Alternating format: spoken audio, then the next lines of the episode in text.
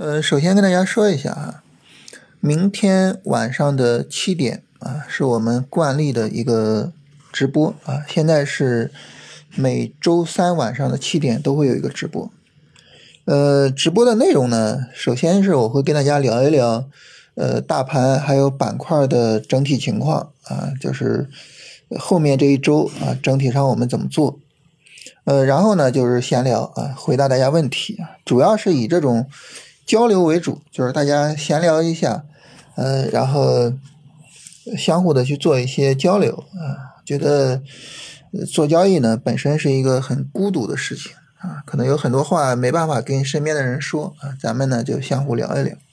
呃，看直播的方式呢，振兴专门做了一个视频啊，就是怎么去收看周三的直播啊，大家可以看一下那个视频，好吧？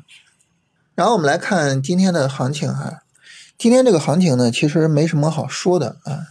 如果说呢，我们是看大盘指数，那没啥好说的。现在就是等你做超短，现在不能做，哪怕做短线，现在也没有什么呃结构啊，也没有什么见底的信息啊什么的，就是也没法做啊。现在做呢，就是一些纯抄底的操作啊，就是看着这个五分钟上有没有什么底部结构啊啊，能不能抄一把呀？啊，抄了一把，哎，一一个反抽，赶紧跑，赶紧跑，啊，就现在呢，就做一些这种操作啊，这种操作呢，做起来也没太大意思，是吧？这个盈利空间也不大，啊，所以呢，大盘的角度呢，现在没什么好说的啊。我们最早最早能做啊，或者说有做的价值是什么呢？就是一个三十分钟的底部结构，啊，也就是三十分钟反弹一波，然后再往下跌，跌不下去。呃，这个结构呢，最快的话啊，呃，今天是周二啊，最快是周四呃能够出现，也就是明天涨一下，然后三十分钟出个反弹，然后呢，这个周四呢，呃，再跌跌不动啊，这样的话呢，最快到周四出这个信号，这是最早最早能进场的地方。而且呢，我我昨天也跟大家聊啊，就是如果说你要让我瞎猜的话，完全不负责任的瞎说啊。其实呢，我更愿意去赌这个行情呢，有可能啊持续的往下跌。为什么呢？因为我们能够看到啊，这个各个板块其实已经在很努力的护盘了。呃，今天又从底部拉了九，是吧？然后中特估也是呃非常非常努力啊，非常用心的在扛啊，像石油啊、一带一路啊、保险啊，是吧？都很用功。啊，但是呢，也就能把指数扛成这样，啊，但一旦说他们的这个上涨动能结束了，他们要往下跌，要往下调了，那市场会怎么样呢？对吧？那可能就会让人比较担心，啊，所以呢，如果你要让我瞎猜的话，我会猜这个市场有可能会持续跌下去，啊，所以在这种情况下呢，这个抄底的操作。啊，这种 属于艺高人胆大的操作是吧？呃，我觉得不太适合我啊，我搞不了，所以我也不准备做啊。我就想耐心的等结构。如果说呢，市场真的就是持续的大跌下去，那就耐心等嘛。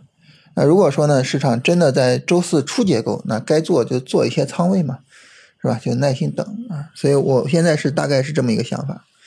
所以这种情况下呢，就是今天的大盘呢就没有太多好聊的。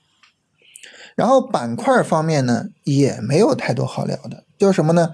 那如果说，哎，我们就是等大盘的安全区域啊，安全位置啊，那就耐心等吧。如果说我们愿意去跟踪这些强势的板块去做，那好，那这个时候你像人工智能里边有一些比较强的分支啊，游戏啊、传媒啊，是吧？啊，我们就可以持续的跟踪。中特估我们刚才提到了，是吧？呃，像石油啊。呃，然后建筑今天稍微的有点往下破位，但是整体上跌的力度并不是很大。然后像保险是吧？然后今天酒又涨了，啊，就是这些细分。然后半导体的话呢，整体跌的比较厉害，但是半导体设备啊扛的还是不错的。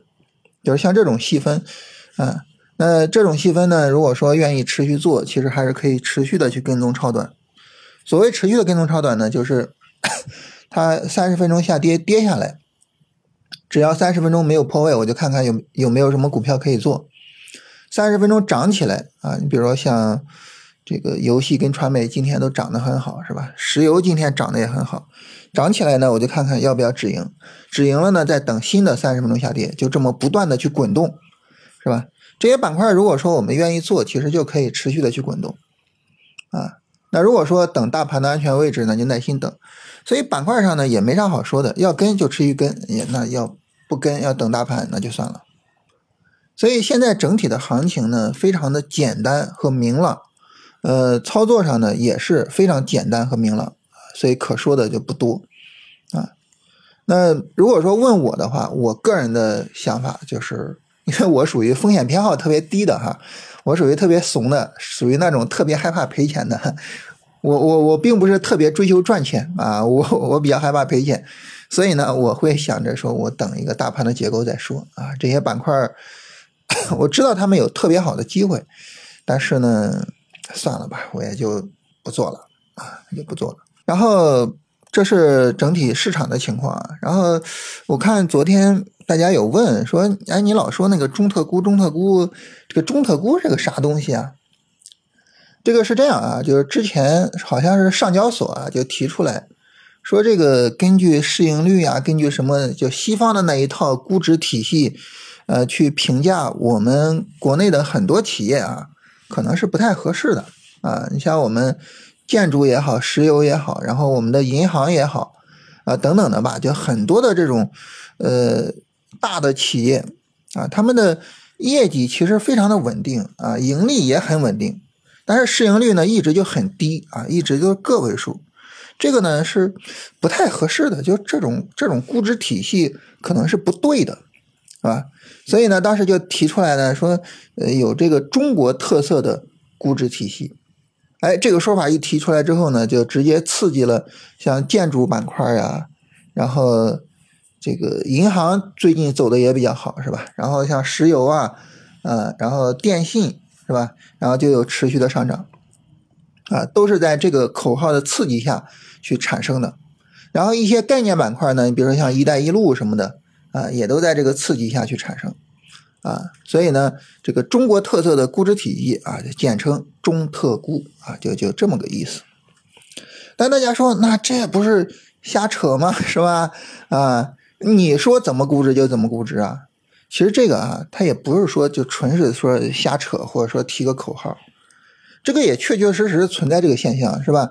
你看咱们这么多的好的企业啊，业绩确实很稳定啊，盈利也很稳定啊，但是就是估值就低的离谱啊，对吧？所以这个估值提上来，它其实也很正常啊。另外还有一个呢，就是这些企业，你比如说我们的建筑企业，呃，现在呢，在“一带一路”的这个呃政策下啊，在呃，我们国家现在在努力的去创造很多的这种和平环境的情况下，很多的建筑企业它有可能走出去啊，它的业务有可能会去拓展啊，然后可能会有更大的盈利空间，对吧？然后随着这些呃这个业务的一个拓展，那么你像人民币呀、啊电商啊、像跨境支付啊，他们也都会有所收益。所以这个东西它也不是纯粹的一个口号，它确确实实的是有它的。道理在里边的啊，所以市场呢也认这个东西，是吧？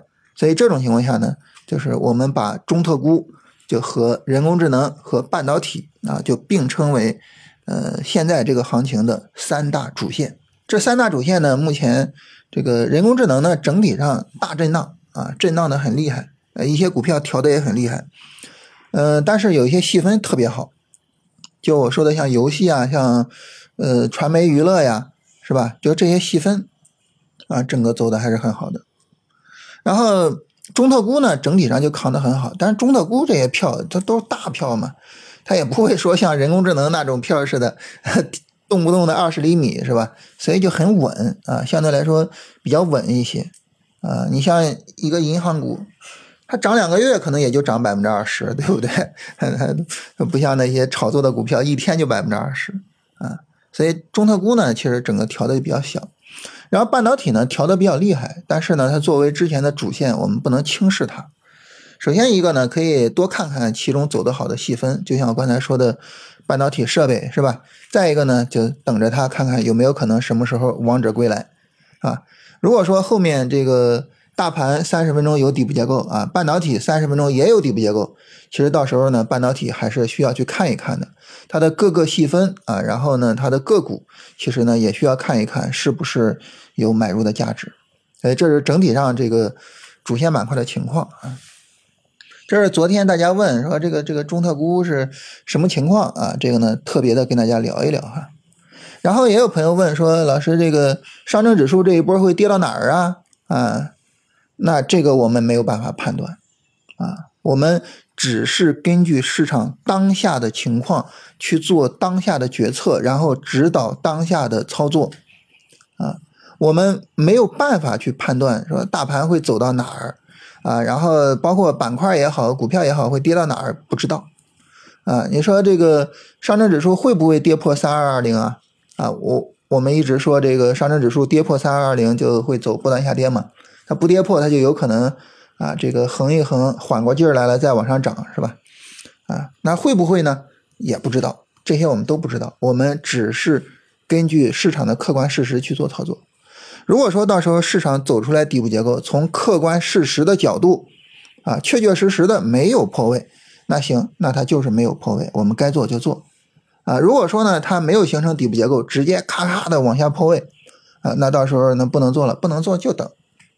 所以就是以客观的市场事实为准啊，而不要提前去做猜测。提前猜测呢，首先一个，我我认为不可能猜准啊。当然，这个呃有很多理论是做预测的，然后就说自己能够猜得很准，但这个东西反正从我的市场哲学的角度。那我认为市场其实还是有它的内生的随机性的，我觉得是不可能提前猜准的。第二个是什么呢？呃，你别管你猜准猜不准，你一旦猜了，那么这个猜测就会影响你的决策啊。那么一旦说市场走的和我们的猜测不一样，这个时候你说我们是以我们的猜测为准呢，还是以市场的客观事实为准呢？你会发现这个时候你决策起来有时候啊，为了维护自己那个。虚无缥缈、没有什么意义的自尊心，呃，我们可能就会无视市场的客观事实，啊，就会，啊，那我说的这这，他就得怎么怎么，那到时候，那那那那可能就会出问题，对吧？